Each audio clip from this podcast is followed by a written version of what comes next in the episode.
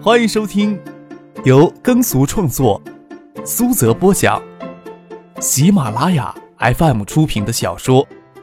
重生之官路商途》，精彩继续，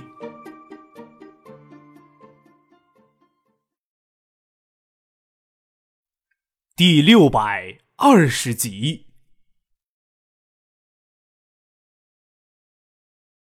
葛建德心里很清楚，无论是华夏电子还是信息产业部，都想看到他栽跟头的人也不只有一个两个。这个时候，他不要说对锦湖继续使什么绊子了，他更甘心锦湖会趁机对他使什么绊子。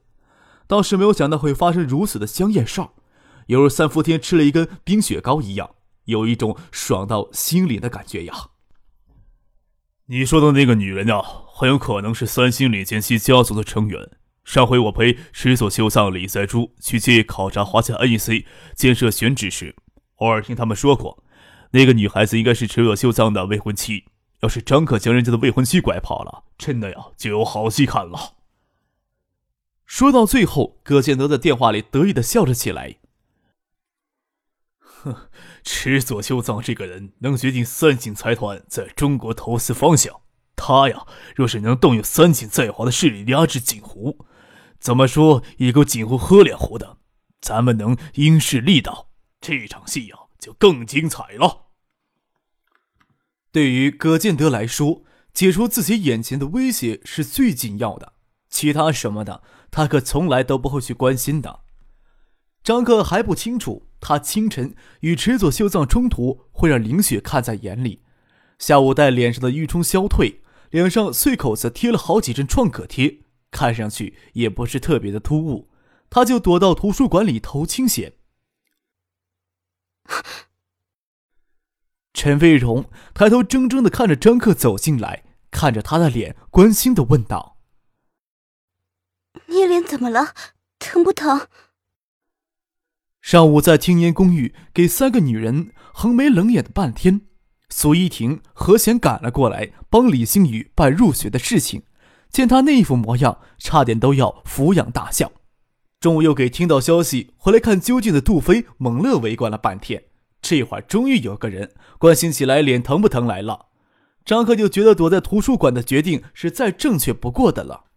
只是不清楚陈飞荣听到孙庆萌、苏玉婷或者翟丹青传来的谣言时，还会不会这么关心自己？你别动。陈飞荣伸出手指，在张克脸上轻轻挑了一下，将一只创可贴折边的边角给挑平了，说道：“没有人帮你贴创口贴吗？你自己动手贴的吗？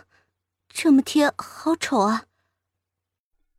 张可能够感觉到陈飞荣手指肚子的微凉，见他正凝眸看着自己的脸，大概是考虑着怎样将创可贴稍微移一下，才能看上去更顺眼一些。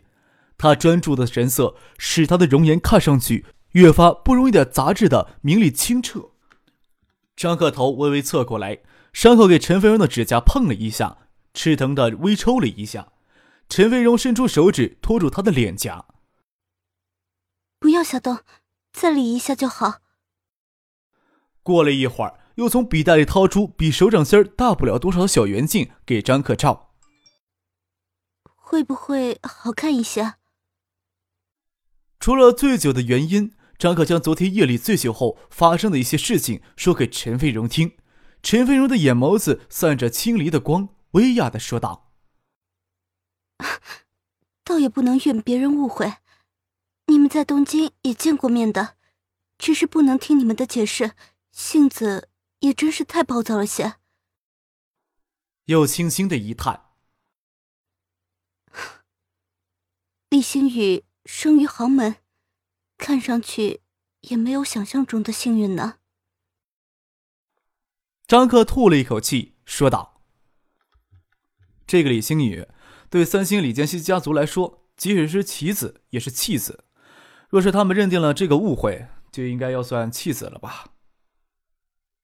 倒也不是想心无旁骛的跟陈飞荣说这些，也没有想到陈飞荣能心无旁骛的听自己说这些。陈飞荣歪着头，张克的话他倒是有些理解不透。倒是喜欢听张克说这些事情，大概也想象不出来，另外还会有谁为自己抽丝剥茧的将三井体系架构分析的这么透彻。张克看他专注的样子，笑着说：“我看呀，你毕业以后给我当助理得了。我现在呀，就下功夫来培训培训你。”真的，那真好。陈飞荣笑着说道：“我们大三才开学，宿舍里的女孩子就讨论起以后是考研还是找工作的问题，听上去感觉很麻烦。有你这句话，我倒是先将头疼的问题解决掉了。”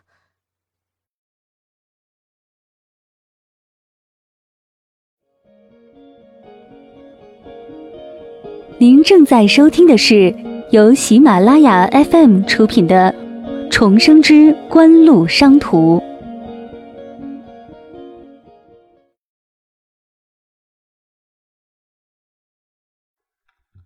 这段时间以来，谢谢南正经历着人生最艰难的煎熬。科王叠机业务九七年巨亏，今年以来，他费尽心思调整策略，使得科王叠机业务稍有起色。又筹措资金收购海州三元电视机厂，利用科王的品牌效应跻身进入黑店市场，利用半年的时间给科王打造了第二个相对稳定的盈利点。在形势稍微好转之时，六月底，几乎国内所有的主要水系都爆发了全流域的洪灾。首先，国内经济深受影响，家电市场整个夏季都相对疲软。紧接着，貌似进入复苏轨道的亚洲经济又陡然直下。出口贸易再次跌到谷底，这些情况对谢剑南来说还不是太艰难。金山湖溃堤，他母亲周景瑜被迫辞去金山市委书记一职，对周谢两家来说可谓重挫。从此以后将彻底失去官场的声援，而之前周景瑜在官场上得罪的人，这时候都迫不及待跳出来。让他感到最为致命的，大概就是谢汉庆割袍决议提出分家。这几天。谢家的内部几乎是吵翻天了，谢寒静、谢意却很少露面。他们想获得的正泰集团与海泰电器，早都已经给他们牢牢的控制在手里了，外人插足不足，所有的争吵都是无意的。为了规避中央的规定，谢汉明主动放弃了对正泰集团的股份，使得他们这时候处于更加被动的位置上。在近十天的争吵以后，他们这边几乎是被迫接受谢汉信提出的分家方案。对锦城地产、金山电子园、金山软件园的股资资产都并入科网，像谢婉山这些平日里与谢汉庆、谢父子疏远的家族成员都给踢到科王这边，而谢汉庆又借机对正泰集团、海泰电器管理结构进行调整，这是组建家族资产投资管理公司，对正泰集团、海泰的股权资产进行管理，除他们父子以外的家族成员都一律退出对正泰、海泰的日常管理工作。谢汉庆还借此一定程度上修复了与大雅陈家善的关系，吸收了锦城地产、金山电子园、金山软件园的股权资产，科王名义上资产要接近十亿，但金山湖溃堤，刚建成投产不久的金山电子园被决口的洪水冲得面目全非，恢复遥遥而无期。科王对其持股百分之三十，到底还剩下多少价值？谢剑南都不忍心去算了。金山软件园虽说只给洪水冲要几千工棚，但是面对工地上要被收回的威胁，渴望对其持股百分之二十前期对此投入五百万，即将要打水漂了。即使不打水漂，软件园开工建设，他们这边可能再也挤不出资金持续投入了。九月八号，在一系列的分家协议上签过字以后，谢剑南从兴泰一生疲惫的返回海州，而谢婉山随他父亲去金山了。已经在这个城市里滞留了两年，有种身处敌营给窒息的感觉，整座城市都对他充满敌意，可又不能丢下这边的摊子袖手不管。谢雪南到海州以后，特意驾车到沙田去转了一圈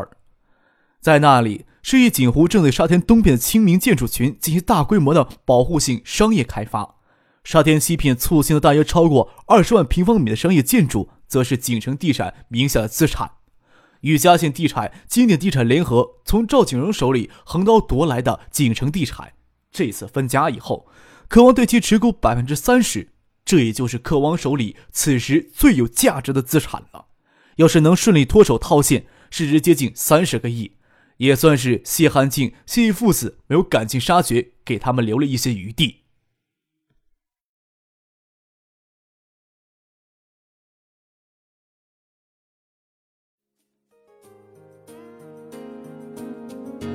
听众朋友，本集播讲完毕，感谢您的收听。